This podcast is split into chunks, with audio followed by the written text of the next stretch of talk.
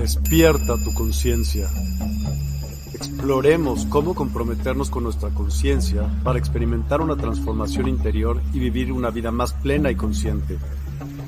El compromiso con la conciencia comienza viviendo en el presente. Deja de lado las preocupaciones del pasado y las ansiedades del futuro. Enfócate en el aquí y ahora y descubre la belleza y la conexión en cada momento. El desarrollo personal y espiritual es esencial en este camino. Dedica tiempo a conocerte a ti mismo, descubre tus valores, creencias y nutre tu crecimiento interior a través de prácticas como la meditación y la reflexión. Despertarás tu conciencia y experimentarás una transformación profunda. El compromiso con la conciencia no se detiene en nosotros mismos, también implica conectarnos con nuestro entorno y con los demás. Cuidemos y respetemos a la naturaleza, establezcamos relaciones significativas, practiquemos la empatía y la compasión. Juntos podemos construir un mundo más consciente y equilibrado. Únete a nuestra comunidad en Despierta. Participa en nuestros programas en vivo, donde descubrirás enseñanzas inspiradoras, técnicas de meditación y conversaciones reveladoras. Síguenos en nuestras redes sociales para obtener contenido adicional y ser parte de nuestro movimiento de despertar de la conciencia. El compromiso con la conciencia es un viaje personal, pero juntos podemos construir una comunidad consciente y transformadora. Es hora de despertar tu conciencia y marcar la diferencia en tu vida y en el mundo. Despierta tu conciencia y únete a nosotros en este emocionante viaje de transformación.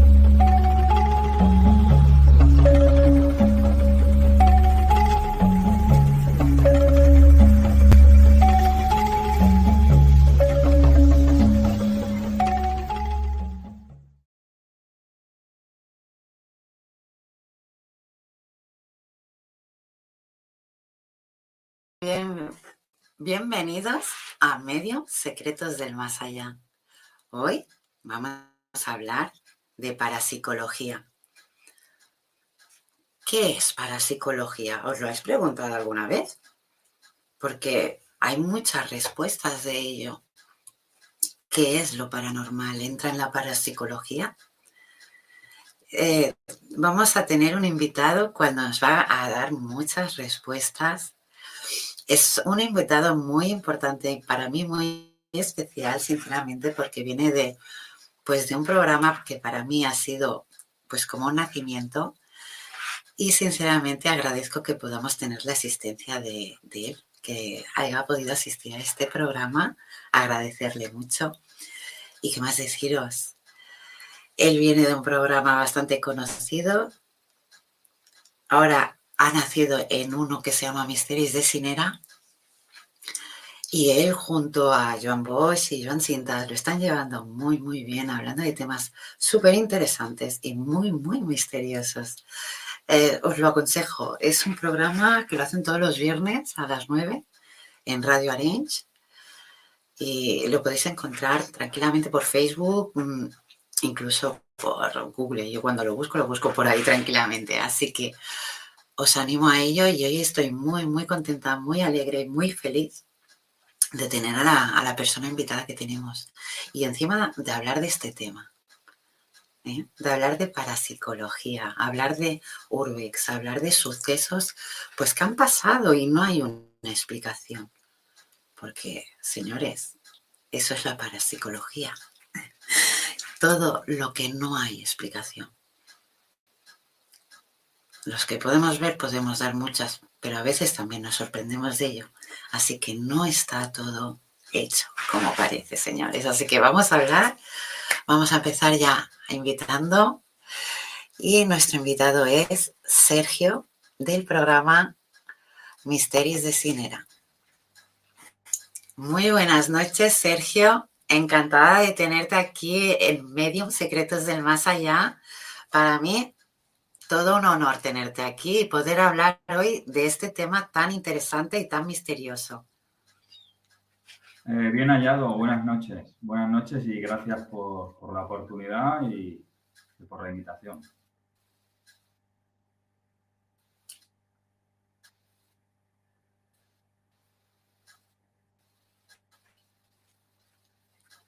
Bueno, aquí estamos muy contentos de tenerte y sobre todo de poder conocerte un poco más, ¿no? O sea, te conocemos del programa, pero también quiero un poco cómo es Sergio, ¿no? En estos temas tan misteriosos, en estos temas, pues que sabemos que tú has vivido también, ¿no? Sergio, ¿cómo, cómo lo ves tú? ¿Cómo lo dirías? ¿Cuál es la pregunta exactamente? No, eh, o sea, en ti, todos estos temas de esos sucesos que has podido vivir y ahora pues incluso en, tu, en tu hobby o en tu labor de, estar en el programa que puedes acontecer tanto, porque yo es lo que más, ah, incluso puedo decir añoro, ¿no? No era el mismo programa, era diferente, pero ahí se puede decir que hay el mismo equipo. Falta la Marta, pero está en, aquel arre y bien hallada, como digo yo, y también le está yendo muy bien por su camino. Y ahora sentado en un mundo en el que tienes mucho más que dar y ofrecer, ¿no crees? Bueno, ante todo, lo que tengo que es aprender mucho, la verdad. Y la verdad que está siendo una experiencia muy gratificante porque, claro, son temas que están abiertos a la, espiritualidad, a la espiritualidad, y a todo lo que conlleva un poco el enriquecimiento interior y el enriquecimiento del alma, ¿no? Ese alimento para el alma que todo ser humano necesitamos. Y la verdad que está siendo una experiencia de aprendizaje brutal. Sí, ¿no? es que ya te digo, tiene que ser te entiendo totalmente porque cuando lo dices se te iluminan los ojos y es precioso sentir eso. Y me, alegra que puedas estar en ese camino y evolucionar en ello. Sí, porque es, un camino largo, pero es un camino. Es un camino largo. bueno, pues vamos a empezar con una. Muy bien dicho, sí. Pues vamos a hacer unas preguntitas y luego nos cuentas si te parece bien, pues, ¿qué sucesos ¿no? le han pasado a Sergio para llegar a este mundo y a este camino? Entonces, para ti, Sergio, ¿qué sería la parapsicología para ti? La parapsicología es el estudio de todos los fenómenos anómalos, los cuales no conocemos y que todavía la ciencia no puede demostrar. Porque claro, la ciencia considera todo lo que se puede demostrar y todo lo que se puede replicar, es decir, repetir como demostrable y digamos como una base asentada. Entonces, todo lo que no responde, todo lo que no obedece a una comprobación y se queda en hipótesis, podríamos decir que eso es la parapsicología. Todo lo insondable, todo lo inexplicable y todo lo que no alcanzamos a entender gracias o por fortuna de la ciencia. ¿no?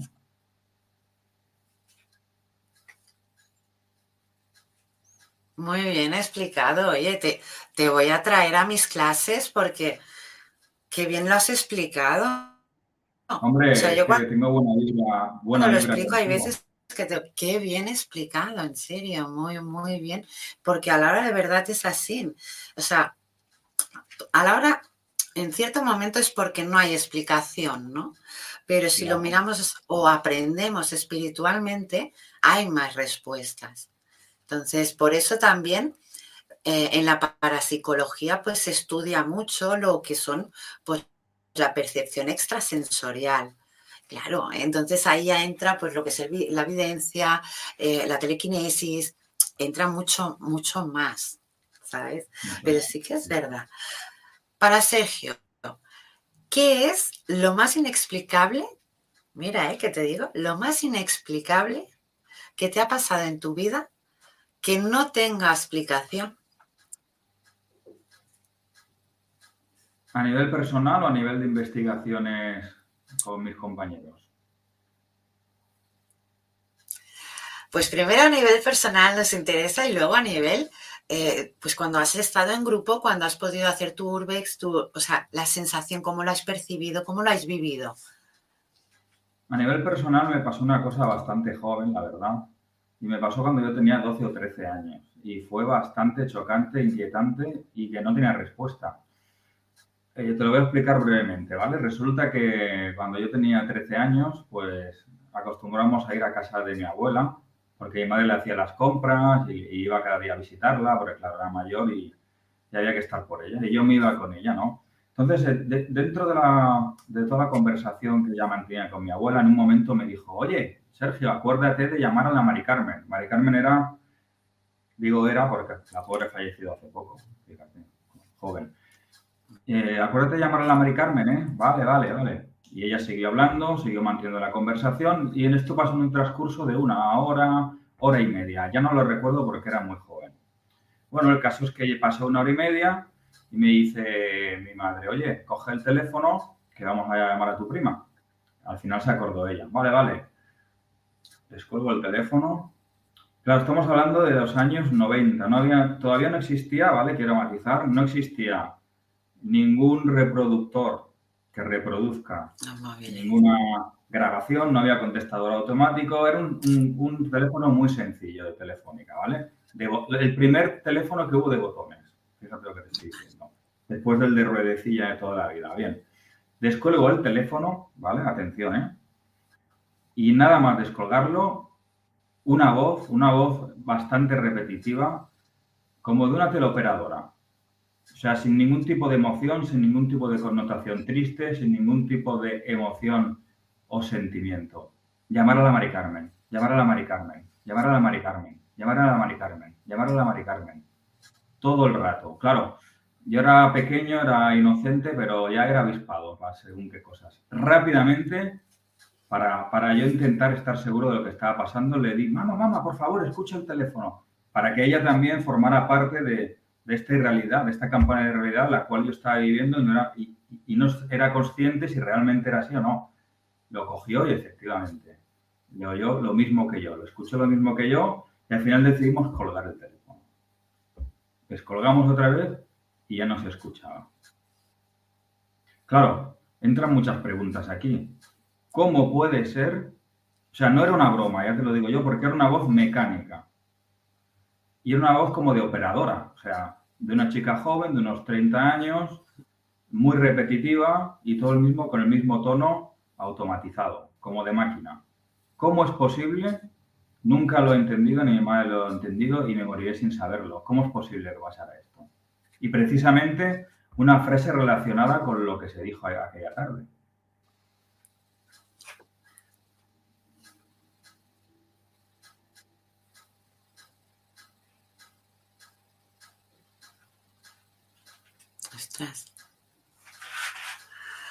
Pues qué, qué tema. estaba pensando a ver qué podía ser, ¿eh? por eso estaba, pero es verdad, o sea, pasan cosas así. Me ha sorprendido mucho por una cosa que has remarcado, y yo también he vivido mucho, pero mucho, o sea, era algo, o sea, para mí era una época sin móviles, eh, el año los años 90. Para mí, sé que existían, pero yo no, no tenía un móviles y reconozco que a principios de los 90 yo tuve también llamadas en las que coges el teléfono inesperadamente sin esperar nada, o sea, ninguna llamada, o sea, que tú lo coges y no sabes ni quién es, y, salir como una voz automatizada diciendo ah, en dos o tres palabras, o sea, no más largo, o sea, en dos o tres palabras, dándote a entender algo que iba a suceder, o sea, como si hubiera como si hubiera que tener algo profetizado y no era bueno, ¿no? Era como, eh, me acuerdo que una de, esas frases era, hoy ten cuidado. Y, se repetía, o sea, totalmente como tú lo has explicado, continuo. Pero yo era de las de, mamá, mamá, corre, igual que tú, y mi madre me decía, cuelga. Así de claro, o sea, no, no tuve esa suerte ni ese apoyo en ese momento pero sí que me has hecho recordar, me has hecho mm, estar en ese instante en el que también me pasó, y no solo con ese mensaje, sino que varios. A la larga, reconocí, no reconocí, sino pregunté tanto que yo creo que ya me dieron la respuesta y todo eran ángeles protectores, que a veces se tienen que hacer trabajar de esa forma para llegar a esos mensajes que a la hora de la verdad son urgentes y no pueden o no hay otra manera de hacerlos llegar. Claro, a mí me, sorprendía mucho porque todo era muy electrónico. Y yo pensaba, digo, a ver, los espíritus que están aquí, sí que es verdad que la energía con la electricidad se junta mucho, es una forma de ellos demostrar que están aquí. O sea, ellos juegan con la energía de, las luces, con, con, muchas, pero para que nosotros podamos dar visibilidad un poco más a que están ahí, dan esa energía. Entonces me has hecho recordar a esos momentos que dices, sí, no había respuesta, ¿no? Pero a mí sí que se me comunicó, ¿no? El, pero con el tiempo, ¿eh? No, no en su momento, o sea, a base de estar muchas meditaciones, de estar muy pendiente en el plan de yo quiero saber por qué y no me voy a mover de esta meditación hasta no tener una respuesta, que por muchas que tengas, acaban respondiendo y eso es lo bonito. Mira, vamos a aprovechar, mira, tengo más preguntas para ti, ¿eh, Sergio, pero vamos a aprovechar y vamos a leer que tenemos, tenemos comentarios ya, a ver qué nos dicen por aquí. A ver, Isabela Cortés, buenas tardes, preciosa, abrazos de luz, por favor, una canalización. Isabel Cortés, hoy hablamos de parapsicología, no tenemos canalizaciones, sino que lo que hacemos es hablar de parapsicología, pero este próximo martes, o sea que ya que lo, lo has comentado, vamos a dar la noticia. este martes, este próximo viernes, vamos a hacer lo mismo que hacemos todos los martes eh, en el programa de Medium Secretos del Más Allá, que es hablar media hora de uh, mediumidad y luego tendremos una hora, ya no es media hora, señores, nos han dado media hora más, una hora de canalizaciones. Así que, Isabel, te comento y te animo a que te quedes aquí en el programa y escuches porque eh, muchas de las informaciones y las cosas que se van a decir hoy aquí van a resonar a mucha gente y lo digo de verdad, o sea que tenerlo en cuenta, escucharlo y luego ya me decís, ¿de acuerdo? Y las canalizaciones, no os preocupéis que el viernes se van a hacer todos porque ya no vamos a tener media hora solo, sino que una hora. Vamos a tener que aprovechar ese momento. Así que muchas gracias, Isabela. Vamos a ver otro mensaje. A ver, Karina Chantón nos da las buenas noches, Sergio, a todos en España y muy buenas tardes en América. Pues muy buenas tardes a todos y muy buenas noches, ¿eh? que no falte nadie. Vamos a seguir. A ver. Isabela Cortés nos dice más Maki Ah, Castilla, no pasa nada. Aquí también la, miraremos el viernes, no te preocupes. Vamos a ver otro mensaje. Nuria Guillén Julia, buenas noches desde Ares de Mar. Muy buenas noches, Nuria. Nuria es una, y yo lo sé que os escucha mucho y bueno, os escucha, os ve, no lo sé, pero sé que le gustáis mucho y es un programa que siempre está, me gusta que esté ahí. Así que Nuria, un besote para ti. Vamos a seguir leyendo. Que tenemos muchos mensajes, no me esperaba ya. Ah, vale, compartido con Maggie Castillo. Muchas gracias, Isabela Cortés. Muchas, muchas gracias. Vamos allá, a ver, otro mensaje. Hola, bendiciones a todos y a todas. Igualmente, bendiciones. Vamos a seguir. Uy, espera, que ahora ya sabéis que cuando hay muchos mensajes, mi ordenador no sé qué le pasa, que puede ser muy nuevo, pero yo. Vale, Karina Santo, buenas noches a todos. Que esto ya lo hemos leído, ¿no? Eh, ah, vale, de América Latina. América Latina. Hemos remarcado que ahora es América Latina. Pero recuerdo que tenemos gente de, de Nueva York, tenemos gente de, de, otros lugares, de Canadá. O sea, mm, yo creo que habías dicho bien, ¿eh? América completa. Yo diría universal, porque muchas veces digo, es que si empezamos a leer uno de Argentina, uno de Chile, o sea, me encanta la variación, porque para mí todos uno y uno somos todos. Así que remarca latina, pero para decir que todos los latines somos más morenos y más guapos. Bueno, más guapos no sé, pero más morenos sí. Vamos a seguir. A ver. Patrick Saborio, hola, buenas tardes, saludos, muy buenas tardes, Patrick. A ver, Isabela Cortés, sí, preciosa, aquí sigo escuchándote con atención. Gracias por compartir esta información. Muchas gracias a ti, Isabela, y sobre todo por compartir. En serio, muchas, muchas gracias. Y el último mensaje que vamos a leer hoy, por ahora, es de Pilar, Maite, buenas noches a todos. Pues muy buenas noches a todos, Pilar. Bueno, ya dejamos los mensajes aquí. Hemos leído todos los mensajes, que esto nos gusta hacerlo, Sergio. O sea, somos. Cuando nos quedamos con mensajes sin, sin poder leer o sin poder contestar, ellos ya conocen que hacemos un programa de continuación luego, de seguimiento. No nos gusta dejar nadie con una que no tenga su respuesta, ¿sabes? Porque muchos preguntan y es interesante, porque también te sacan temas en los que dices, oye, pues sí, esto también no, lo había pensado, pero puede ser así. Sí.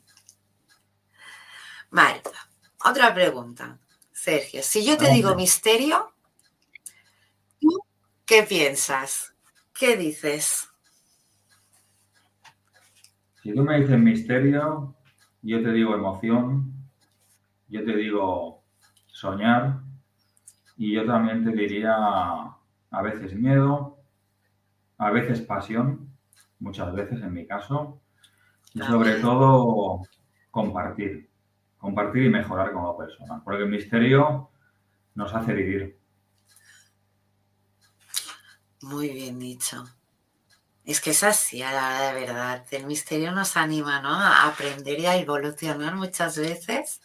Y eso es un, es un salvavidas, como digo yo, también, ¿no? O sea, no tiene que haber siempre. También a escapar de esta burbuja de realidad tan, tan desgraciada y tan desafortunada que vivimos, ¿no? Actualmente, también te sirve un poquito como, como para evadirte y, y entrar en universos más bonitos, más paralelos.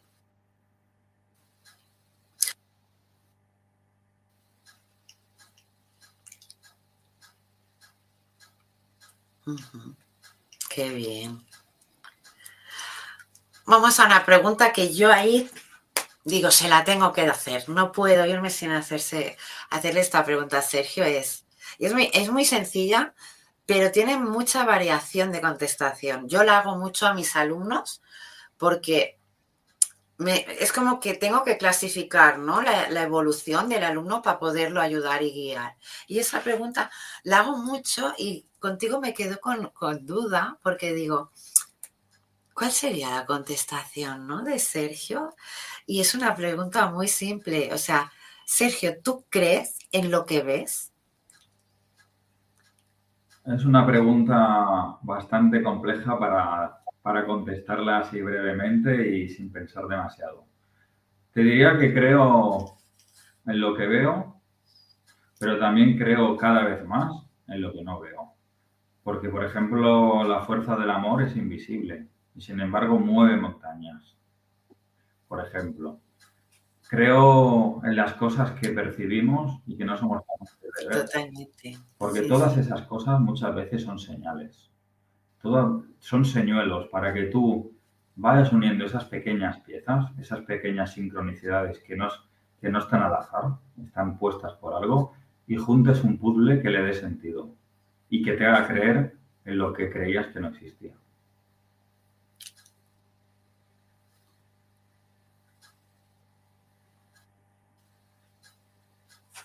Y es cierto, ¿eh? Muy buena respuesta, te lo juro. O sea, es una respuesta. Vamos a probar, como digo yo. Es muy buena respuesta, porque sí que es verdad, eso sí, o sea, creemos en lo que vemos porque es una parte nuestra, tenemos que aprender. Ahí mismo, por eso mismo. Entrando en lo que es la parapsicología, entra mucho lo que es la pregunta de, y a mí, y te lo digo porque yo he tenido suerte también de, cuidar a una persona que tenía la carrera de parapsicología. No la podría entrevistar nunca porque ya no sé si está viva. O sea, ¿sabes eso que dices? Tampoco la voy a buscar si, si ya se ha ido, pero sí que el momento que viví con esa persona, mientras yo la cuidaba, aprendí mucha parapsicología. Y entran muchos, muchos, muchos casos. Entonces, una, pregunta que yo hago muy a menudo es, ¿tú crees que hay vida detrás de la vida? No, no creo. Tengo la certeza absoluta de que hay vida después de la vida. Y es muy sencillo. Eh, el universo, la creación humana, el ser humano, todo es demasiado complejo como para que cuando muramos se acabe algo. Eso es una de mis premisas. Otra de mis premisas es la siguiente. ¿Cómo no va a haber vida después de la vida si ya había vida antes de la vida? ¿Qué quiero decir con esto? Antes de la vida como comúnmente la conocemos, el estado fetal y cuando nacemos, tú, yo y todos los que nos están escuchando, teníamos una vida que no recordamos. Éramos espermatozoides. Y esa vida ya existía antes de la vida. Por lo tanto, después de esta vida hay otro tipo de vida.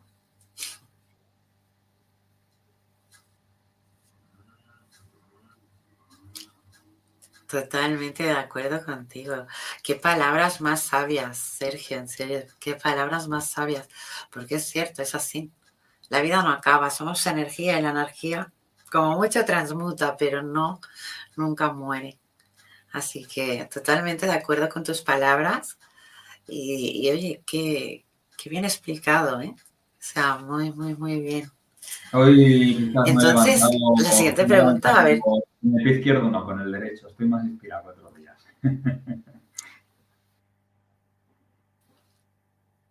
Ay, pues me alegro mucho. Mira qué suerte hemos tenido. Me gusta, me gusta.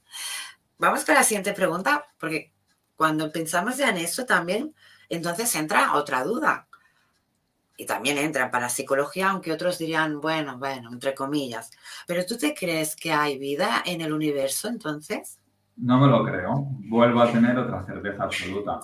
Quizás cuando era joven sí que tenía un poco la duda, pero a medida que he ido siendo mayor y viendo cómo está todo, es muy difícil cuanto más ciencia conoces, más, vamos a ponerlo en el sentido más racional de la palabra es imposible con la cantidad de galaxias, con la cantidad de, lo vasto e ingente cantidad de, de, tamaño que es el universo, que no exista vida en otros planetas. O sea, sería muy egocéntrico por nuestra parte pensar que somos los únicos.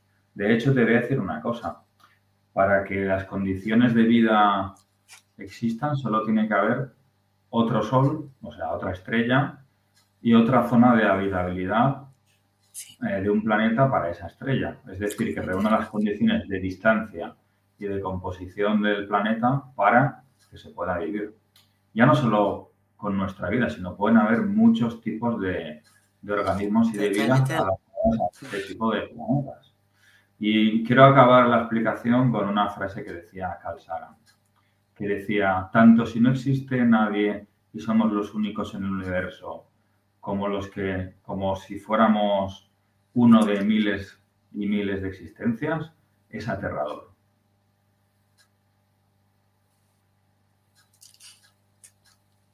Sí, sí, sí. Ay, pero, qué bien lo explicas. En serio, ¿no? Es que es así. Yo encuentro muy bien que digas esto porque mucha, mucha, o mucho, mucha gente, ¿no? A veces piensa o dice o comenta el hecho de que, pues no, que son, ahora, que somos los únicos. Y claro, es como, ¿de verdad creéis que somos los únicos? Decídmelo en comentarios. ¿Creéis que somos los únicos? Yo, no, yo opino totalmente lo que ha dicho Sergio, pero porque, ¿de verdad creéis que somos los únicos? O sea, hay muchas más galaxias, hay muchos más planetas, hay más soles, más estrellas, es que es eso, hay muchos estilos de vida diferentes. Encima del mar se acaba todo. Que su universo es ese. No conoce nada encima del mar. Ahora lo has dicho, o sea, no sabe más. Yo es lo que siempre digo, el desconocimiento trae estas pautas, ¿no? De, de no saber o no querer saber más. Pero sí, sí. Vamos a seguir leyendo los comentarios que he visto que nos están poniendo. No sé si son preguntas, pero eh, veo algo larguito. Vamos a, aprovechar. A ver, Pilar Comas nos dice, cierto, hay tantas emociones juntas que... bueno, muy bien, Pilar. Es que es verdad, hay muchas emociones aquí. A ver, ah, ah, a ver si me sale todo aquí. Francisca Isabel Baeza. Hola, buen programa. Primera vez que escucho este programa y es muy interesante. Espero que se repita ya que nos agradan el conocimiento exponencialmente. Ay, pues muchas gracias, Francisca. Muchas gracias. Pues sí, es lo que intentamos hacer. A daros toda la información pues, de estos temas que a lo mejor pues, no se hablan tanto y, crean mucha duda. Así que vamos a quitar dudas y todas las dudas que tengáis también podéis ir poniéndolas por aquí. Vamos a intentar contestar todo en lo que podamos. A ver, el siguiente comentario. A ver, Jordi Rossi que Llobet, qué programa tan profundo. Gracias, Maite. Muchas gracias, Jordi. Jordi. Y vamos a ver. Sí, vamos allá. A ver, a ver. Nuria Guillén Julia, bonita afición, Sergio. Bonita afición, dicen. Por aquí. Eh, Jordi Rosique Lloret. Uh, dice, no, somos un experimento. ¿Qué opinas de esto? De, lo que nos dice Jordi. Porque mm, yo he llegado a creer o incluso reconozco que una pequeña parte de mí a veces lo ha pensado, lo ha creído o incluso cree en eso. Porque llegas, lo que decías tú antes, es un puzzle que cuando lo armas y, lo ves, dices, ahora lo entiendo. Y a mí últimamente es lo que me está pasando, pero con todo, o sea, con amistades, con desconocidos, con clientes, pacientes, con, todo. Y, y, ahí te hace pensar eso, ¿no seremos un experimento? Hay teorías que afirman que lo somos y también, bueno, es plausible. Es plausible yo no lo pongo como una afirmación porque, claro, yo soy una persona ecléctica. Ecléctica es que todo estás abierto a entenderlo, pero lo pones en duda porque no tienes suficientes pruebas. Pero para mí es viable, porque si te fijas, tenemos mucha semejanza con los homínidos, pero sin embargo no somos homínidos. Y por otra parte, fisiológicamente, somos lo más parecido a los órganos de un cerdo. Y luego, por otra parte, tenemos un, 5%, 4%, no, perdona, perdona, un 1% de, de, cerebro reptiliano. Y por otra parte, y por otra parte, tenemos una inteligencia superior que ningún mamífero terrestre y ninguna raza que conozcamos tiene. Por lo tanto, parece que es una hibridación entre, varias, entre varios animales más un código genético que nos aporte inteligencia, que es posible que sea de algo que no está habitando en la Tierra.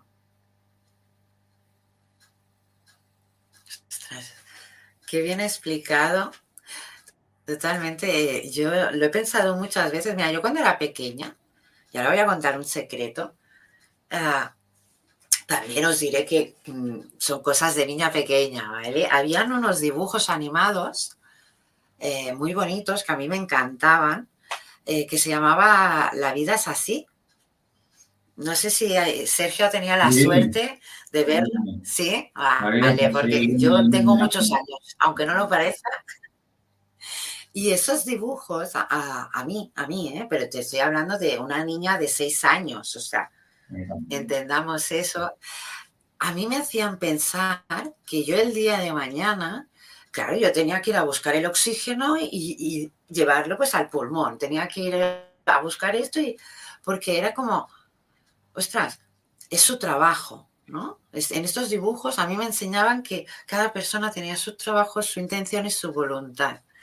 Y, yo muchas veces siempre al, pues al crecer, claro, estamos hablando de una niña de seis años que ya pensaba eso, pues al crecer iba diciendo, pero ¿por qué no? Si lo piensas bien, si tú miras el mundo, o sea, si tú te vas, que eso es lo que a mí más me encanta del astral, ¿no? Cuando yo me voy para el astral, a mí no me gusta mirar para arriba.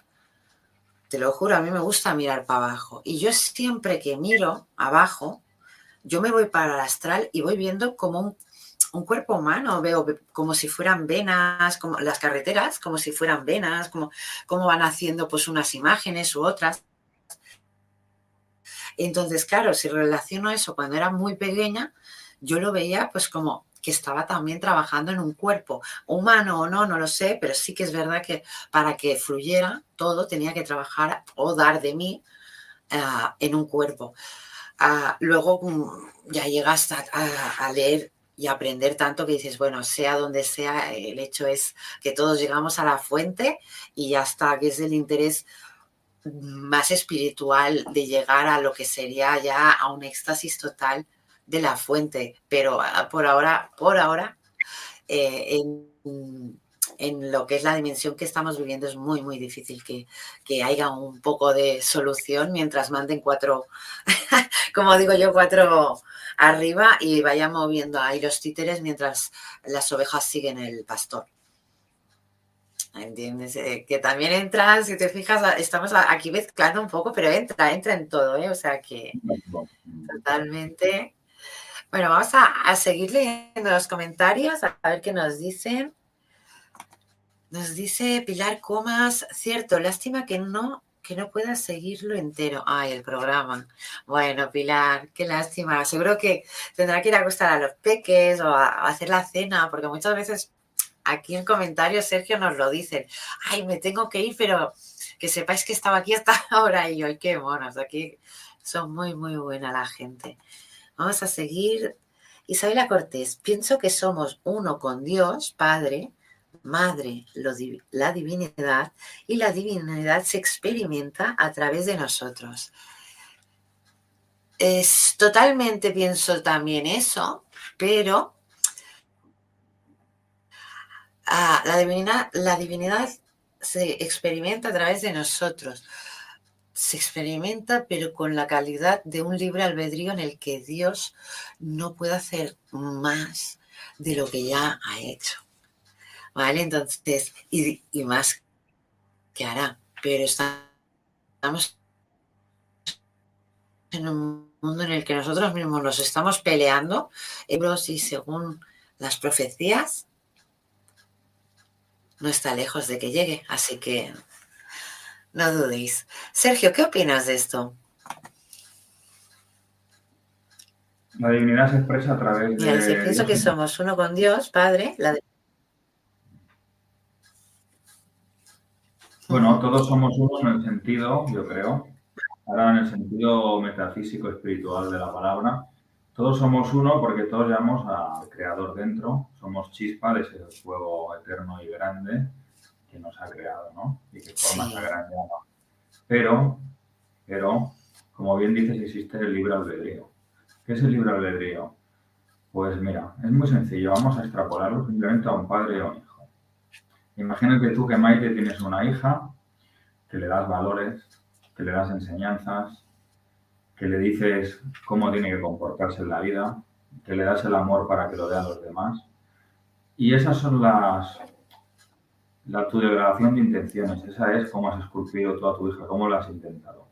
A partir de ahí, con todas esas herramientas que le has dado y que puede utilizar para hacer un mundo mejor, pues imagínate que tu hija, cuando es mayor, se descarría, eh, se va por mal camino, va con malas personas, hace daño a la gente, roba, extorsiona, etcétera, etcétera, etcétera. Tú no puedes controlar todo lo que hace tu hija. Tú no puedes dirigir todo lo que hace tu hija, porque es una persona indivisible a ti y no tienes el control absoluto. Además, es más, para que ella evolucione, tiene que tener su autonomía, tiene que estar solo. Y tú le has dado la libertad para ser quien debe ser y ella elige quién quiere ser. Qué sabias palabras, ¿eh? Y gran ejemplo, porque sí que es verdad que muchas veces con ejemplo entendemos mejor las cosas, ¿eh? Yo soy persona de agradecer los ejemplos, porque hay veces que mm, no es el hecho de que no entendamos ni no, sino dame un ejemplo, que yo pueda certificar si es esto o, puedo pensar otra cosa diferente, ¿no? Pero sí, sí cambian las cosas. Bueno, vamos a seguir con las preguntas. Hemos acabado los comentarios. Si tenéis cualquier duda, aprovechemos que tenemos a Sergio aquí y Sergio, ¿qué conocimiento desconocido, mira lo que te digo, ¿eh? desconocido, te gustaría saber? Me gustaría tener la capacidad la capacidad de la imposición de manos y poder, si no sanar, aliviar el dolor de las personas.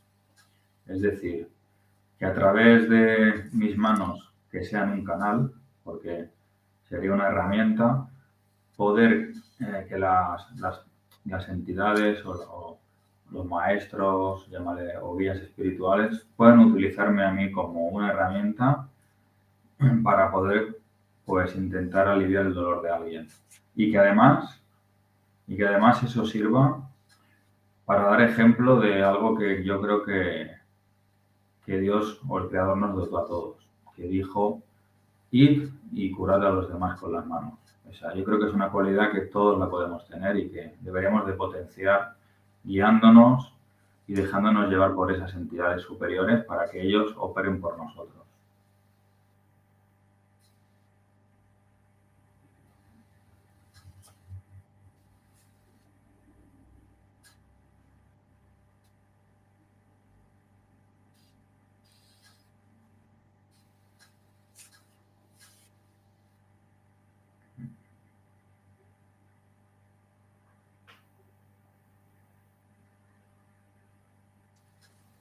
Vale, Sergio, volvemos.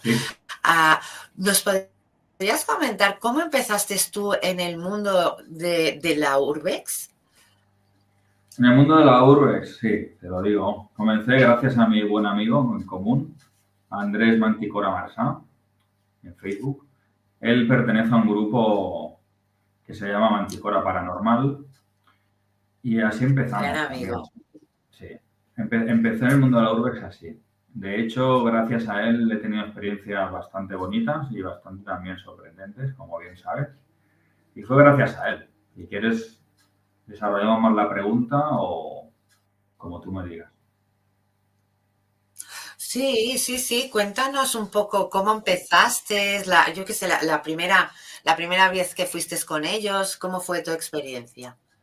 Vale, te podría hablar de otras experiencias que si, luego te, si quieres luego te paso a comentar, que no son urbes, pero son experiencias muy sorprendentes que me han pasado con Joan Sintas también eh, y que han sido bastante, a nivel humano, bastante, bastante bestias, ¿eh? para él y para mí. Pero ahora si quieres, pues como hablamos de urbes, te comento sobre urbes.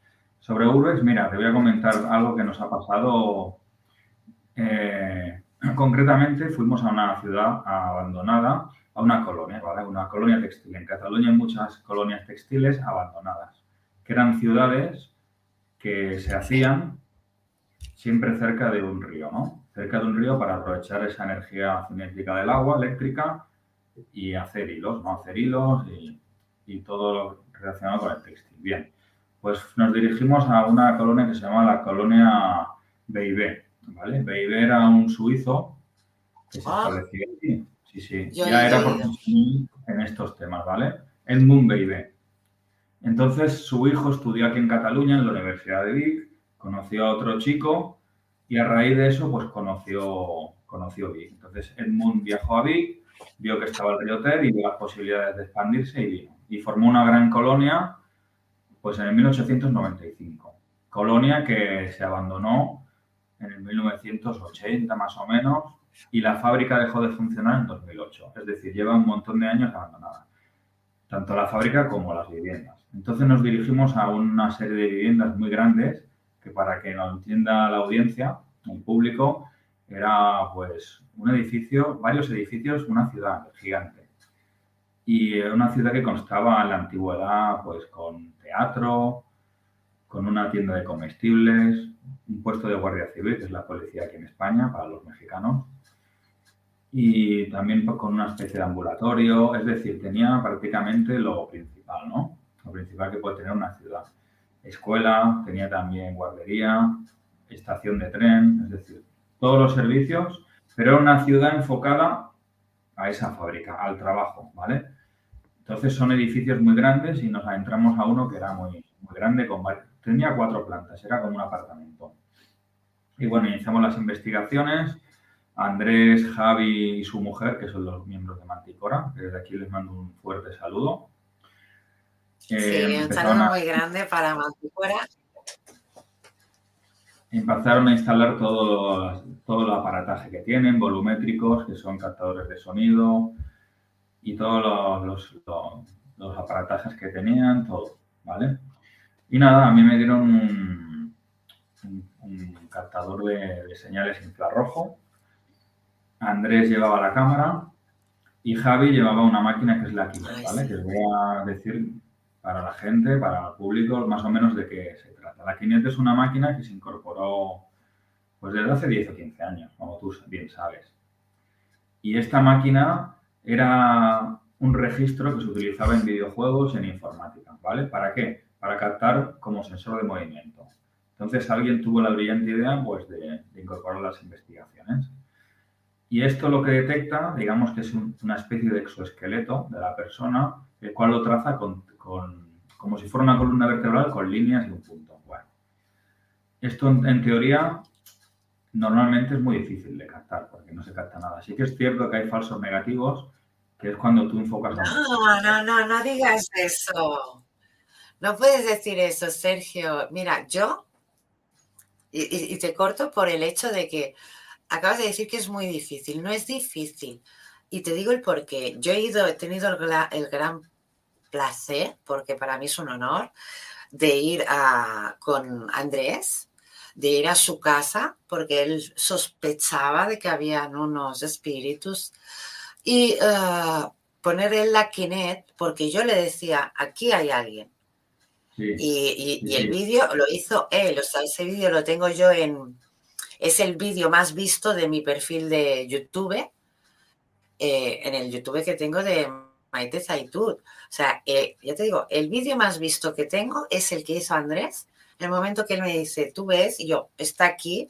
Entonces él sacó la Kinet y empezó a grabar y se ve cómo aparece y desaparece ese esqueleto, bueno, esqueleto, el hombre barra le llamo yo, pero sí que es cierto que yo, yo lo encuentro súper fácil, o sea, yo ahí me di cuenta que esa máquina no engaña. No, no, no. Porque yo no, me creo de estas máquinas. Al principio no, no, no he creído, sinceramente. ¿Pero por qué? Porque yo he llegado a ver y he visto que las máquinas no han funcionado. Entonces me, ha, puesto un poco en plan de. No, pero últimamente con la gente que he podido moverme y tal, que también las lleva, es como que sí que son ya más directas, como la Kinet, y ahí me lo demostró Andrés, porque Mm, gracias Andrés por ese día y porque me demostraste que estas máquinas funcionan. O sea, para mí es una, persona que está evolucionando en lo que es la maquinaria para la, para la psicología. O sea, que tiene una fuerza interior este, este Andrés, como digo yo, pues para echarle todo para adelante y hacer todo lo que ha llegado a hacer. Sí, Andrés no es una persona como... Esa, esa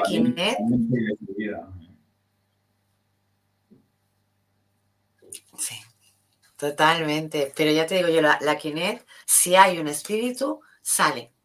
Y, quien quiera verlo, el vídeo que, me hizo Andrés está en mi perfil de, YouTube. O sea, ahí tenéis el vídeo, lo podéis ver cuando queráis.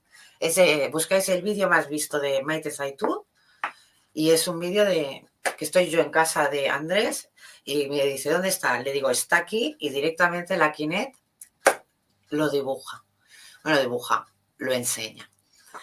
Bueno, pues síguenos contando, Sergio. Disculpa que te haya cortado, pero es que tenía que decirlo de Andrés porque es que me demostró tanto con esa máquina que no me lo esperaba. Lo que pasa es que me he, expresado mal, he sido bastante torpe porque no quería decir que no tuviera credibilidad. Lo que quería saber, y me baso en las palabras que me dijo Javi Manticora, es que no es que no funcione, sí que funciona, pero es muy difícil en las investigaciones, muy difícil encontrar algo. Es decir, él cuando acabó, luego os contaré lo que pasó, me dijo que era que lo normal, lo normal, palabras textuales, lo normal, lo normal, lo normal, lo normal, es no captar nada. Pero no por la credibilidad o por la eficiencia del aparato en sí, sino porque el fenómeno parapsicológico es elusivo, mm, es caprichoso, no se presenta cuando tú quieres. En tu caso, ¿por qué? Yo creo y me baso en, en la teoría de que tú eres una persona con capacidades sensoriales. Y también eres una persona que atrae esa fenomenología.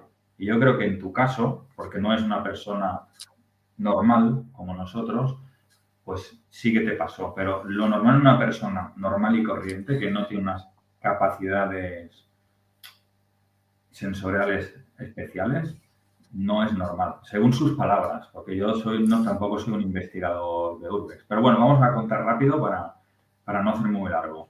¿Vale? Sigo con la experiencia. Bueno, pasamos por la planta de abajo, habitación por habitación. Javi con la Kinet es una persona muy meticulosa, trabaja muy escrupulosamente, muy lento, varias pasadas. Ya te digo, son tres plantas, habitación por habitación, nada de nada.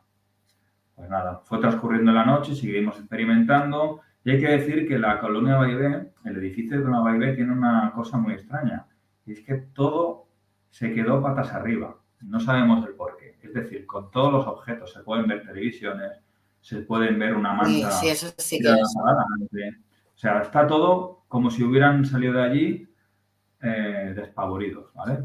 Que no sabemos el por qué. Corriendo. sí, están los objetos todavía, muchos objetos está prácticamente intacto y la gente lo respeta. Pues bueno, nos metimos en una de las múltiples habitaciones a hacer una preparación. Instalaron allí un ordenador para conectar con otros grupos que estaban online también y conectaron la Kinect. Y era una habitación en la que había una trona, ¿vale? Una trona, por si los hermanos mexicanos no nos entienden la palabra, es esta sillita típica de bebé que les ponemos para que coman, para que estén un poquito altitos y cómodos. Sí.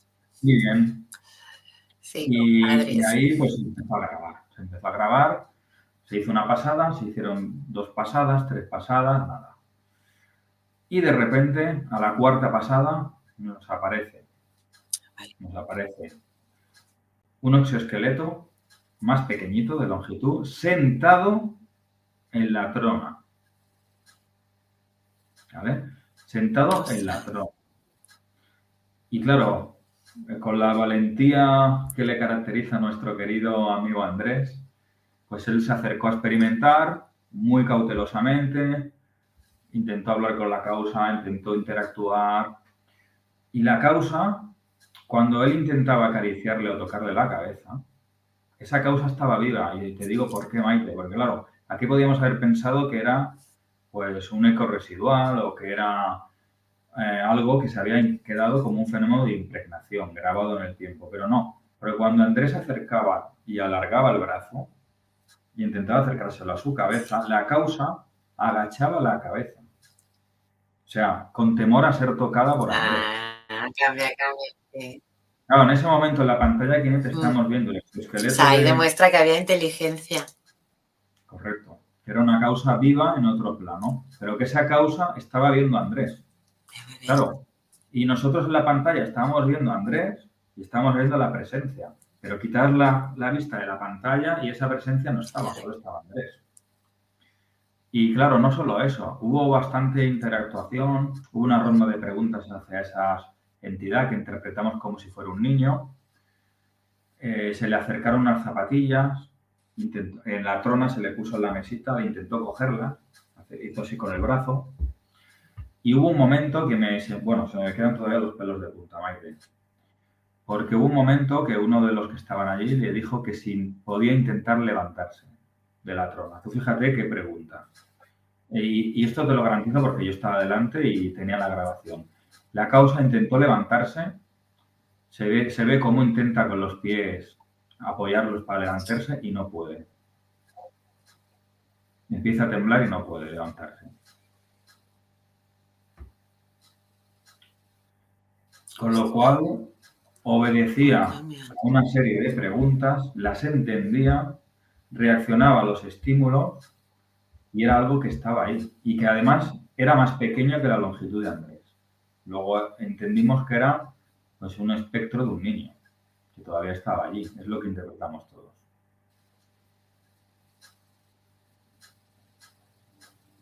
Totalmente. Lo que sí que se tiene que tener en cuenta en estos casos, no sé si lo tenéis en cuenta en parapsicología o cuando hacéis urbex, eh, el hecho de llevar una, una persona, ¿no? O perceptiva al menos, para que os pueda indicar ya para no hacer tanto, mm, no sé, lo digo para no perder tanto tiempo, porque por ejemplo yo cuando voy a hacer prácticas, a uno de los lugares, bueno, uno, varios, ¿no? Voy a varios lugares, pero uno de ellos es un hotel abandonado y, te lo juro que es un lugar donde como se hacen rituales, al hacerse rituales se hace, eh, se mueven energías que los espíritus acaban yendo ahí.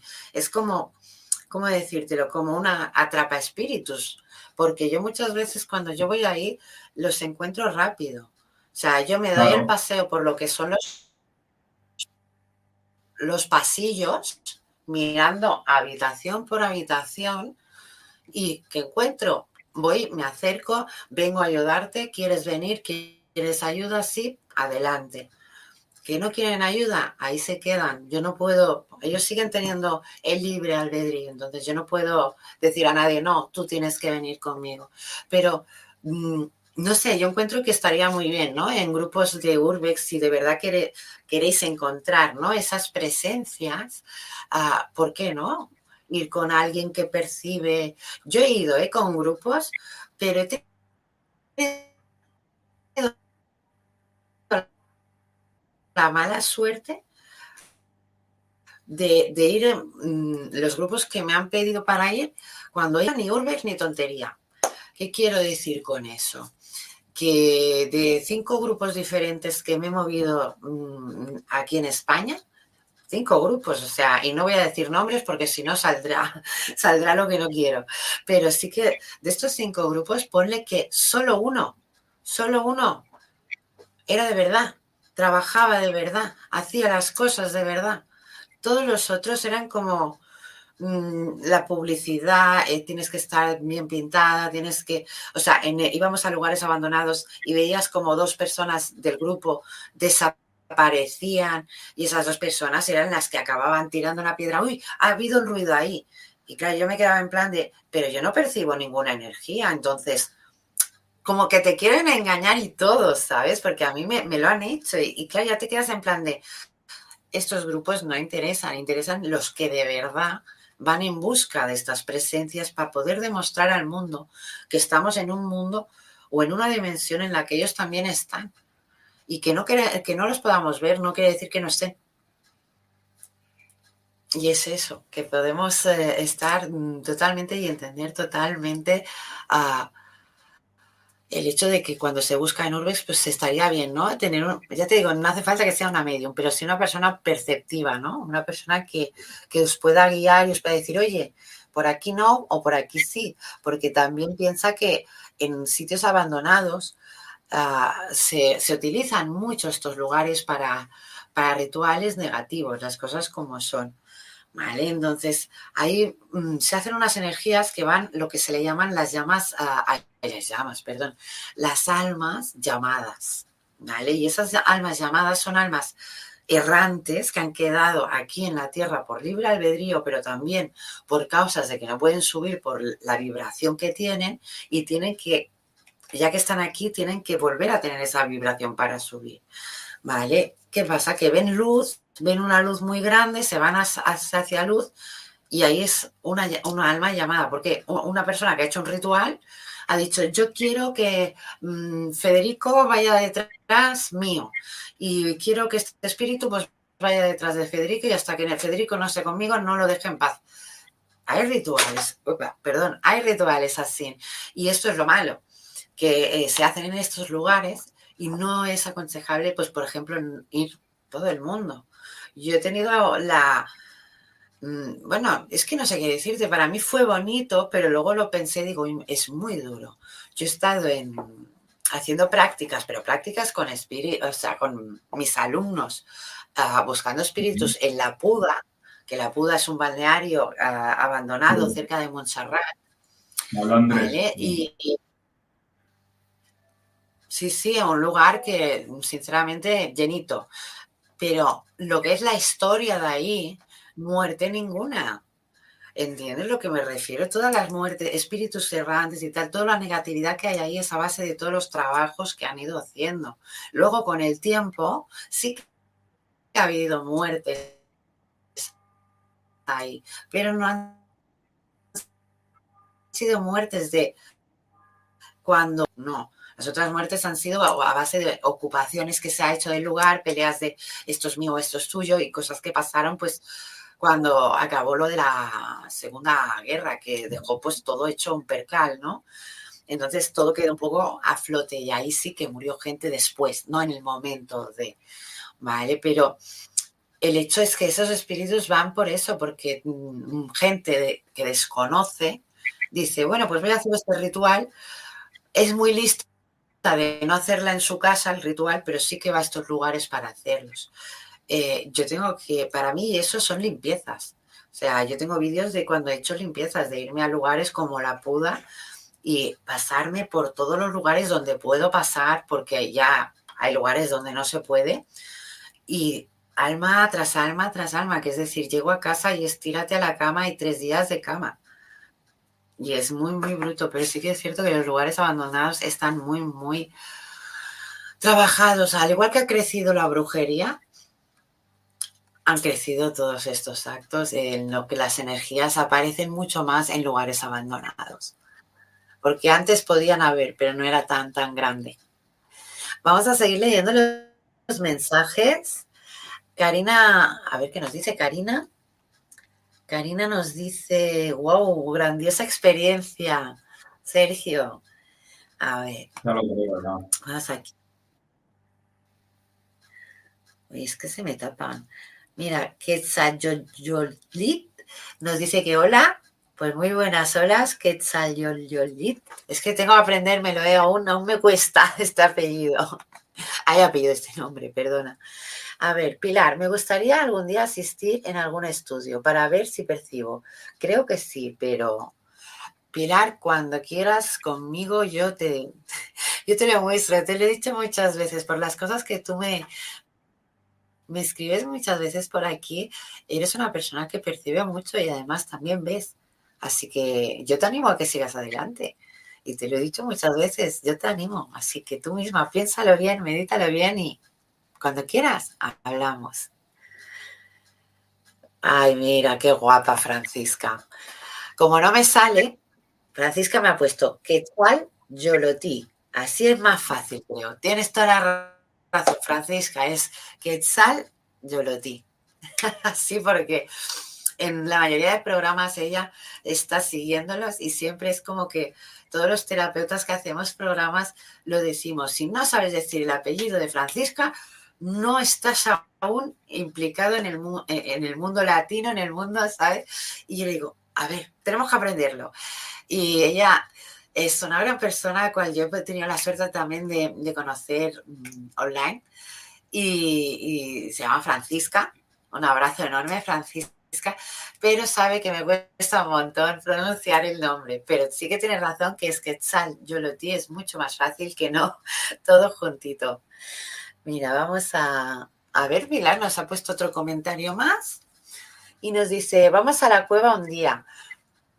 Mm, Pilar, cuando quieras, yo me animo. ¿Tú te animas, Sergio? Bueno, si tengo tiempo, pues sí. Es una... Pilar habla de una cueva. Y si Pilar habla de una cueva es por algo, será. Ah, Pilar, si nos puedes informar un poco de esta, de esta cueva. Y voy a seguir leyendo los mensajes. Quetzalolotl. Ay, mira, ya me ha salido. Quetzalolotl. Un abrazo, vamos, un abrazo enorme para ti, Francisca. Y a ver si Pilar nos da un poco de información de esa cueva. Porque las cuevas también están muy, muy interesantes también por la historia que tienen. ¿Has tenido la, la oportunidad de entrar en alguna cueva y hacer también un poco de parapsicología para ver lo que hay? Pues lo cierto que en una cueva todavía no. Teníamos proyectado ir a una cueva de Montserrat que no está muy, que no está muy transitada, pero no, la verdad es que no. Una cueva no. Mm. A Montserrat yo sí que he ido, así que te, vamos, te aconsejo, te animo a que vayas, Sergio, porque es preciosa. Ah, mm, cuando salí, me acuerdo que la persona que me acompañaba me dijo, pero tanto te ha gustado. Y yo le dije que si, si lo hubiera visto con mis ojos, entendería la emoción de, niña pequeña que llevaba en esos momentos. Porque para él solo fue una cueva normal, y, pero para mí fue un lugar sinceramente muy, muy especial. A ver, Pilar nos ha dejado aquí el mensaje. A ver, vamos allá. A ver, del lugar. Uh, Can Buguñá, en Vallirana. Está muy chula. Ostras, pues oye, nos podríamos animar, Sergio, si quieres, y, y, que Pilar nos enseñe esta cueva tan interesante. A eso sí, yo soy de la que aconseja que si vamos a cuevas, un casquito siempre va bien.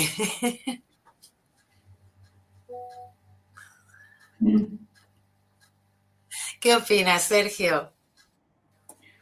Si vas a una cueva hace falta un casco y depende de la cueva, alguien que sea espeleólogo o tenga un mínimo de conocimiento, porque puede ser muy peligroso. Sí, eso sí. Es bastante. Esperamos que. Bueno, a ver, mm, ¿peligroso o no? Piensa, sí que puede ser peligroso, pero también piensa que si ya vas con el pensamiento de si puede ser peligroso, muchas veces no saldríamos de casa. Y esto lo vengo a decir porque yo cuando era pequeña ah, iba mucho a, las cuevas de aquí de mi pueblo. Y claro, mucha gente me decía, pero ¿qué cuevas? Si, si este pueblo no tiene cuevas. Y yo me quedaba en plan de, ¿cómo que no? Digo, si yo me meto en, las cuevas y puedo ir desde, mira, desde la primera cueva que descubrí, eh, por debajo de la tierra del pueblo, podía llegar hasta el cementerio, o sea, a, varios lugares del pueblo. Y hasta que yo no empecé a descubrir que desde esa cueva podía llegar a esos lugares y empecé a decirlo, entonces fue cuando me dijeron, Maite, tú no te estás metiendo en cuevas, tú te estás metiendo en lo que eran los, los o sea, cuando había la guerra, se ponían ahí en esos túneles y eran como escondites y donde guardaban material, donde guardaban cositas. Y claro, yo me quedé así, digo, de verdad, digo, eso existía. Me dice, sí, sí, sí, dice, tú te metiste por ahí, pero eso no son pues, claro, yo le llamaba cuevas porque tú estás en el bosque tan tranquilamente, que es lo que a mí me encanta, y encuentras de golpe en medio de la montaña una, o sea, como una onza, así, y dices, eso parece una cueva. Entonces entrabas y sí que es verdad que una vez dentro te dabas cuenta que eso estaba hecho por el ser humano, que no era una cueva natural. Pero claro, lo que era la salida o la entrada era en forma de cueva, entonces yo lo, lo interpretaba como cueva al principio. Entonces son lugares que te voy a decir que percibí muchas, muchas energías y depende de los lugares, que eso es lo que más gracia me hacía, era como si tiraba por un lado, o sea, era un poco laberíntico, ¿no? Era en plan de, puedo ir al cementerio, puedo ir al colegio este, puedo ir al, al, era el teatro, o sea, era un montón de lugares donde tú podías ir, que no era que podías entrar en el lugar, sino que salías, por ejemplo, en el cementerio salías dentro del cementerio, ¿vale? Pero, por ejemplo, en el teatro salías lo que era la, la parte de un patio interior del teatro, pero es que tú no puedes entrar. Entonces, ¿sabes lo que dices? Porque tienen ellos la cueva, pero la tienen cerrada con unos barrotes. Entonces tenía muchas, muchas salidas. Ahora hicieron, ahora, hará 20 años o 25 o 30, ya no sé, hicieron la, autopista y la mayoría de estas entradas han quedado tapadas. Pero hace poco descubrí una que ha quedado abierta gracias a unas obras que están haciendo. O sea que, mira que no sé si decirte que a lo mejor me animo y voy por ahí a dar una vuelta, aunque no sé si voy a caber, porque cuando era pequeña era muy pequeña y ahora la gente crece. Pero sería interesante. Claro, por eso te digo, ahora sería cuestión de entrar con un coche de esos dirigibles y con una cámara, por si acaso pasa algo. Y así pues que se pueda grabar. Y más aquí en, en que, ha habido tantos casos, tantos casos de, de, vamos, de que han habido espíritus o que han pasado otras cosas, como que también tenemos la casa lila o otras cosas. Así que yo encuentro bastante bien que se pueda hablar un poquito de todo.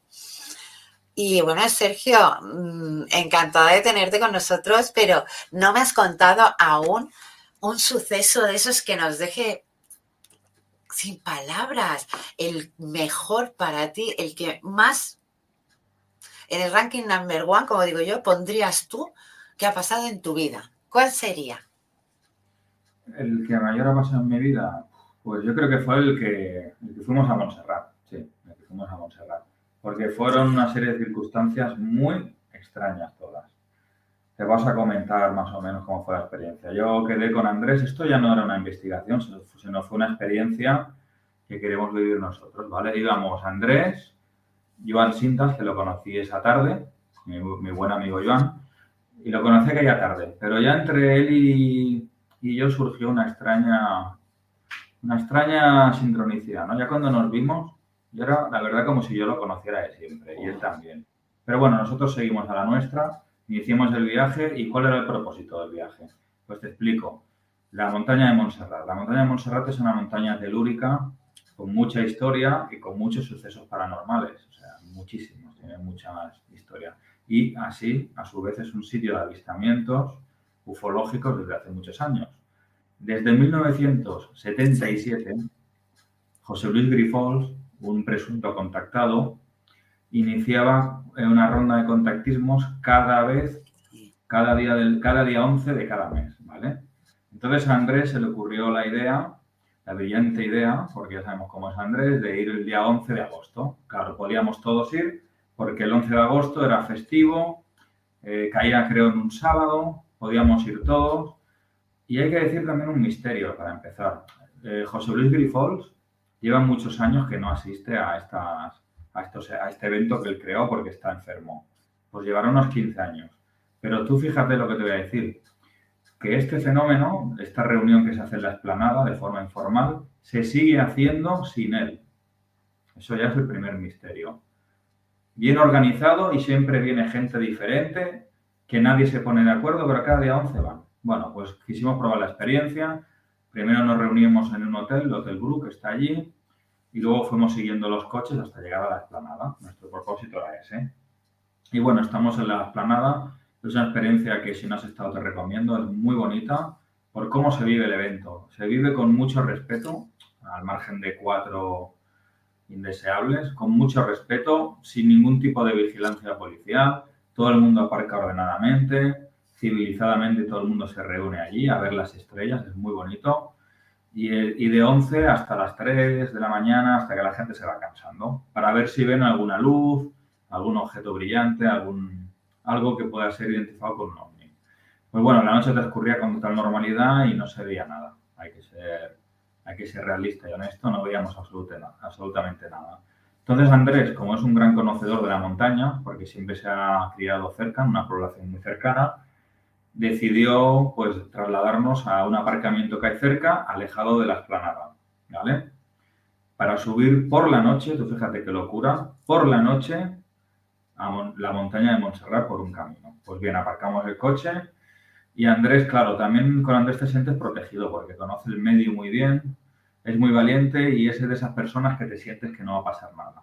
Pues bueno, fuimos tirando, él digamos que era el primero que iba y después íbamos yo y Iván, ¿no? Íbamos subiendo, subiendo, subiendo a oscuras, con la, solo con la luz de nuestras linternas y de la luz de la noche, ¿no? De la luna cosa que cualquier persona con un dos dedos de frente no haría. Pero bueno, nosotros lo decimos, ¿no? No haría, sí.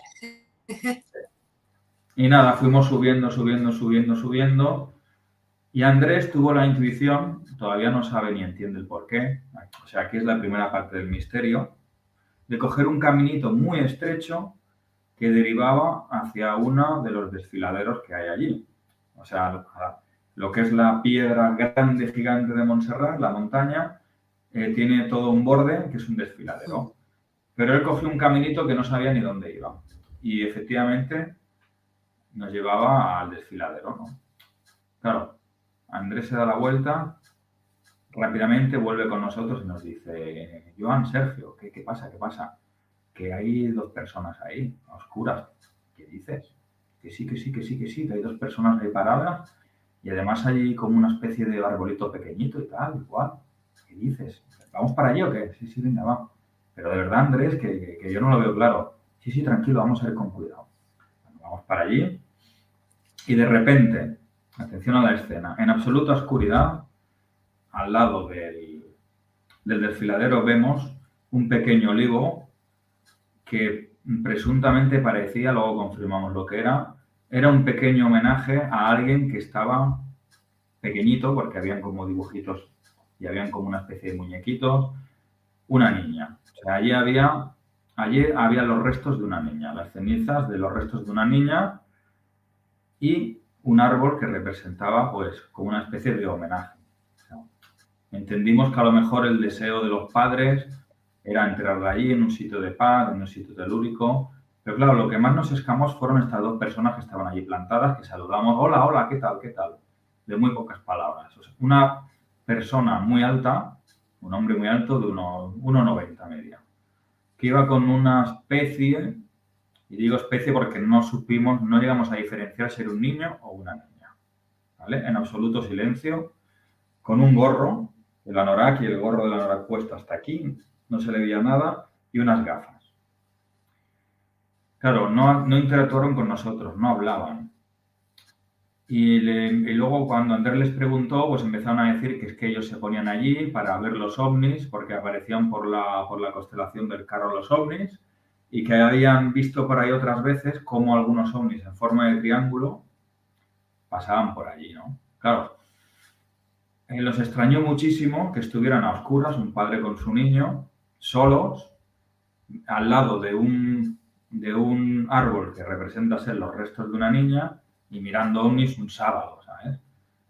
Claro, yo de repente me quedé parado, me di la vuelta, Joan se dio la vuelta sin decirnos nada y, yo interpreté su mirada enseguida. Digo, Joan, y dice, Sergio, digo, ¿qué, ¿qué me ibas a decir? Digo, dice, ¿tú estás viendo lo que estás sintiendo yo? Digo, ¿cómo? Digo, es que yo te quería decir que esto me parece una sensación súper extraña. Sí, sí, sí, es que te quería decir eso en este momento, Sergio. Si es que en este momento iba a decirte eso. Si de hecho te iba a llamar y a decirte, ven para aquí un momento. O sea, tuvimos como una especie de cruce en el que los dos tuvimos una sensación de que algo, ¿sabes esa sensación, Mike, cuando tú ves que algo no es normal? Es decir, algo parece normal, pero hay un elemento que te está diciendo, que te está patinando, que te está diciendo, aquí sucede algo que no es normal. No sabes lo que es, pero lo intuyes. Y claro, John es una persona con mucha intuición, con mucha perfección. Luego lo, adiviné. Pero claro, ya no solo fue solo este hecho, sino el hecho de que yo acababa de conocer a Joan. Hacía tres horas que había conectado, que había conocido a Joan. Y la conexión que tuve con Joan no tenía sentido. O sea, no tenía sentido que en ese mismo momento pensara lo mismo que él, le fuera a decir lo mismo sin conocerlo de nada, cosa que Andrés ya conocía y no tuvo esta conexión, este, esta interferencia, este, este cruce de cables, ¿no? Pues bueno, nos contó una historia muy extraña. Y el caso es que después de hablar un rato con ellos, el hombre tenía muy pocas palabras, decía que era su hijo, pero mm, Joan y yo tuvimos la sensación, y Andrés también, de que no sabíamos si era un niño o una niña. Era una cara muy rara, como muy andrógena, como que no se definía sexo. Muy extraño. Bueno, bajaron. Ellos bajaron, nos quedamos un rato por allí, luego subimos otra vez y al bajar los vimos parados en un repecho que había en el camino, parados los dos y en silencio y mirando al horizonte. Claro, nos extrañó muchísimo. Y nos empezó a contar una extraña historia. ¿Cómo?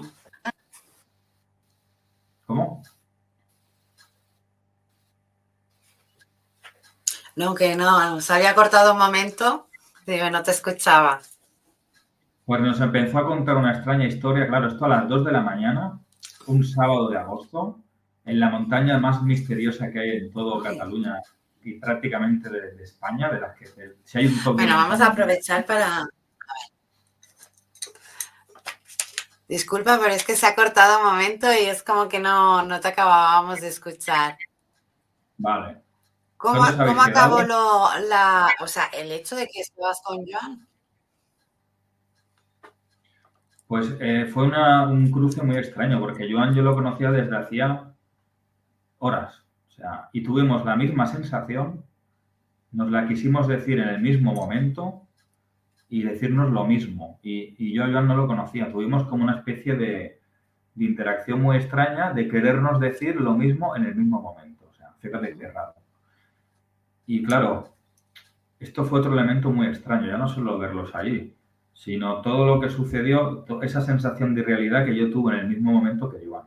Cuando no debía ser así porque Joan ni lo conocía de un día prácticamente. Bueno, total, que estas dos personas bajaron y estaban en un repecho y nos las encontramos más tarde, este presunto niño y este padre, en un repecho del camino, parados en silencio mirando al horizonte. Y ya nos paramos otra vez. ¿Qué tal va la noche? Bien, bien. ¿Qué habéis visto algún ovni? No, no. Nos empezó a contar una historia muy extraña de que este hombre había estado en un barco, que había viajado en un barco y que le dio un ataque y que lo tuvieron que sacar a la cubierta porque le dio un ataque de, como de como si le invadieran una especie de, entidades y que se quedó muy cansado y que casi se muere, en fin, una historia muy extraña. Total, que cuando nosotros nos fuimos de allí ya, se quedaron el niño y el padre dentro del coche con la luz encendida y no se iban y ya nosotros nos fuimos. Total, que fuimos a cazar ovnis, no vimos ovnis, pero cazamos una cosa muy extraña. O sea, todo fue muy raro, todo fue muy raro. Porque a veces, a veces. Es que a veces es un lugar mágico. Piensa una cosa, Maite, a veces lo más terrorífico es lo más sutil. Lo que se empieza a entrever, pero que no acabas de definirse. Y eso, esa, eso me es inquietante a lo mejor que el terror per se, ¿no? como el, el terror en sí, ¿no? o el susto en sí.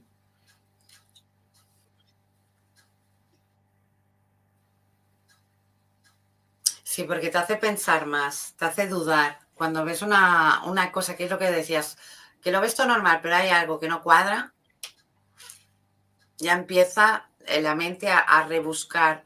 Entonces es más, te entiendo totalmente lo que querías comentar. Vamos a, leerlo, aprovechamos un momento y leemos los comentarios. Dime, dime. No, que digo que a partir de... No, no, coméntame, dime, que está muy interesante. Esa experiencia nos marcó a fuego tan, tan fuerte a mí y a Joan que, que desde fuera se puede ver una tontería, pero claro, es para vivirlo y para estar ahí.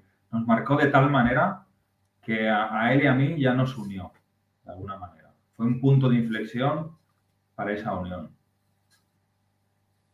como amistad. Ya no, no, eh, normal, normal, cuando pasan actos así, ahora también te diré que si congeniasteis también, también es por el hecho de las energías que lleváis, ¿no? Eh, yo, mi suponer, ¿eh? Pero me alegro un montón que ese fuera vuestro principio. Pues eso, que encuentro muy, muy bien. E incluso creo que las energías es las que os unieron, porque en la hora de la verdad te sentiste más cómodo con él mm. en la situación que no con quien de verdad era tu amistad, ¿no? Por eso digo que ahí es una conjunción de energías mm, súper positiva, o sea, lo encuentro súper, súper bien.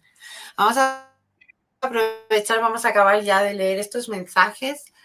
Esperemos que no haya muchos más. A ver, ¿qué ha pasado aquí? Vamos a leer.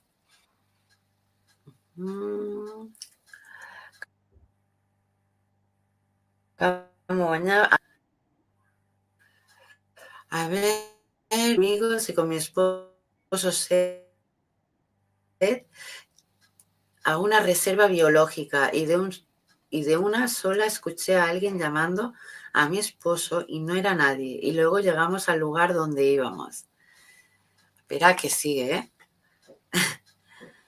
Ah, simplemente escuché en mi oído que me preguntó me preguntan qué hacen aquí y les dije solo miramos y el lugar y el lugar era una tumba indígena. Espera, que aún no hemos acabado. Pero tela, ¿eh, Karina? Y a veces estamos en lugares de tumbas indígenas y siento una fuerza que invade mi cuerpo. Uf, buenísimas. Hombre, es que esas energías se tienen que notar sí o sí, ¿eh? Porque son las más puras, o sea, las indígenas. Madre mía, lo que haría yo por ir a aprender sinceramente, de esas energías. A ver, vas a leer más mensajes. Pilar Comas. Cierto, Sergio, se genera tensión y ganas de más. Y luego nos envía unas caritas riéndose, la Pilar. Y último comentario que es de Aurimar Rodríguez. Abrazo de luz desde Venezuela. Un abrazo de luz muy, muy grande. Sí, eh, ay, Venezuela, qué bonito. Bueno, yo es que soy una enamorada de, este mundo, pero porque es lo que más vemos. Y bueno, hasta aquí podemos leer. Ya no hay más mensajes. A ver, espérate, que ahora me pongo aquí. Vale, ya está. Solucionado. Ya no hay más mensajes para hoy. Pues Sergio, ya nos quedan nada, dos minutitos de programa, como digo yo. Ha sido todo un placer tenerte aquí. Para mí se ha hecho cortito. O sea, me hubiera gustado que este programa hubiera durado media hora más. ¿eh? porque nos hemos quedado como, eh, no sé, a mí me, ha faltado, me ha faltado. Es como que, que sé que nos ibas a contar muchas más cosas y por tiempo no ha podido ser.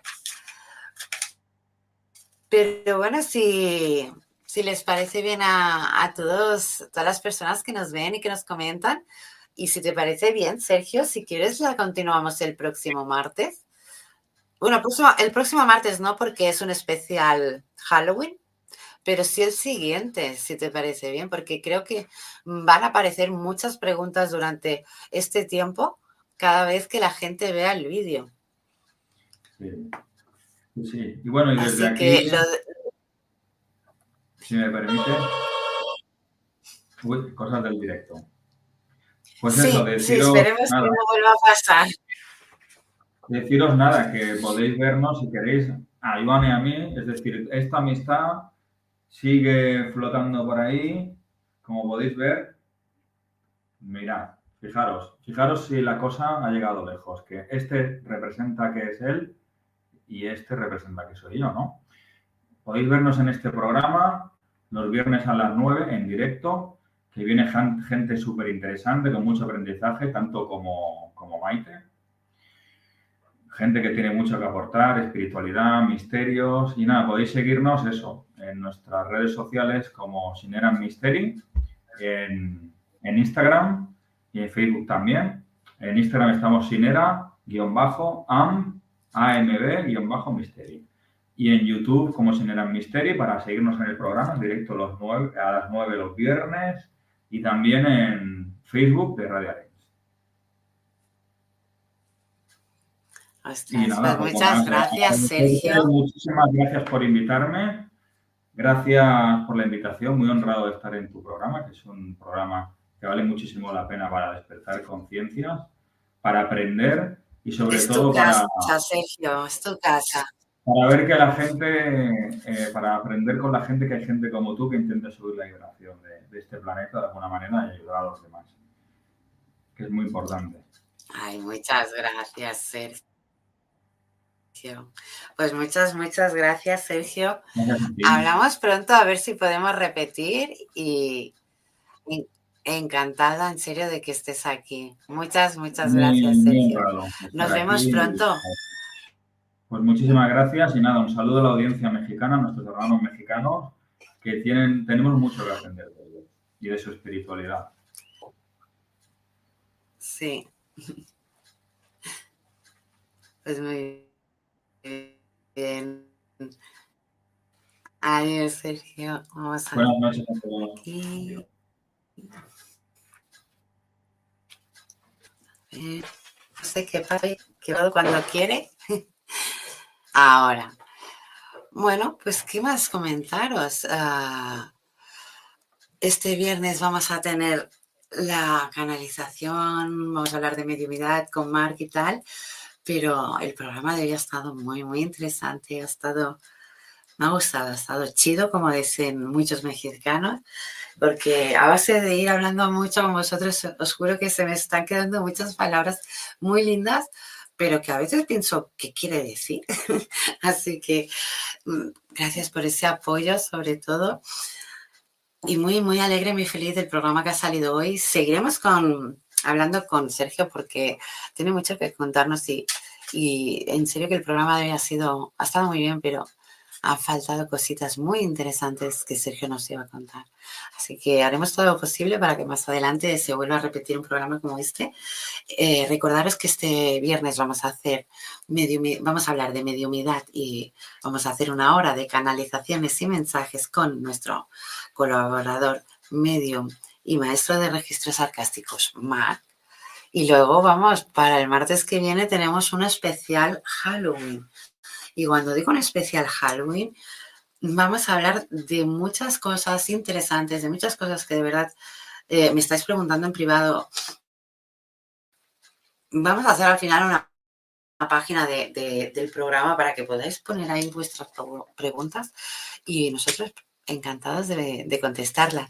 Luego también eh, que si necesitáis terapeutas, tarotistas, lo que sea, lo vais a encontrar en la página Despierta Online. Ahí también lo que hacemos es un horario como de farmacia, o sea que si en el momento que nos necesites nos vas a encontrar. O sea que cuenta con nosotros en despierta.online.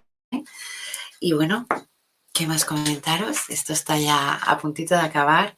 Como veis, ya tenemos media hora más de programa cual hemos disfrutado y aún así se nos queda corto, pero vamos a hacer para que todo siga. Porque gracias a vosotros nosotros seguimos aquí. Así que os espero el próximo viernes para un programa de mediumidad con la colaboración de Marc en Medium Secretos del Más. Ay, espera que ahora no va a salir. Sí, aquí. Despierta tu conciencia. Exploremos cómo comprometernos con nuestra conciencia para experimentar una transformación interior y vivir una vida más plena y consciente. El compromiso con la conciencia comienza viviendo en el presente. Deja de lado las preocupaciones del pasado y las ansiedades del futuro.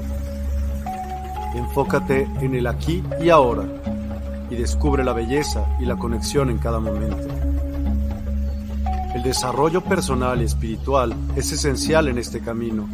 Dedica tiempo a conocerte a ti mismo, descubre tus valores, creencias y nutre tu crecimiento interior a través de prácticas como la meditación y la reflexión. Despertarás tu conciencia y experimentarás una transformación profunda. El compromiso con la conciencia no se detiene en nosotros mismos, también implica conectarnos con nuestro entorno y con los demás. Cuidemos y respetemos a la naturaleza, establezcamos relaciones significativas, practiquemos la empatía y la compasión. Juntos podemos construir un mundo más consciente y equilibrado. Únete a nuestra comunidad en Despierta.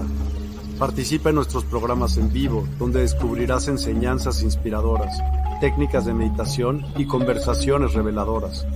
Síguenos en nuestras redes sociales para obtener contenido adicional y ser parte de nuestro movimiento de despertar de la conciencia. El compromiso con la conciencia es un viaje personal, pero juntos podemos construir una comunidad consciente y transformadora. Es hora de despertar tu conciencia y marcar la diferencia en tu vida y en el mundo. Despierta tu conciencia y únete a nosotros en este emocionante viaje de transformación.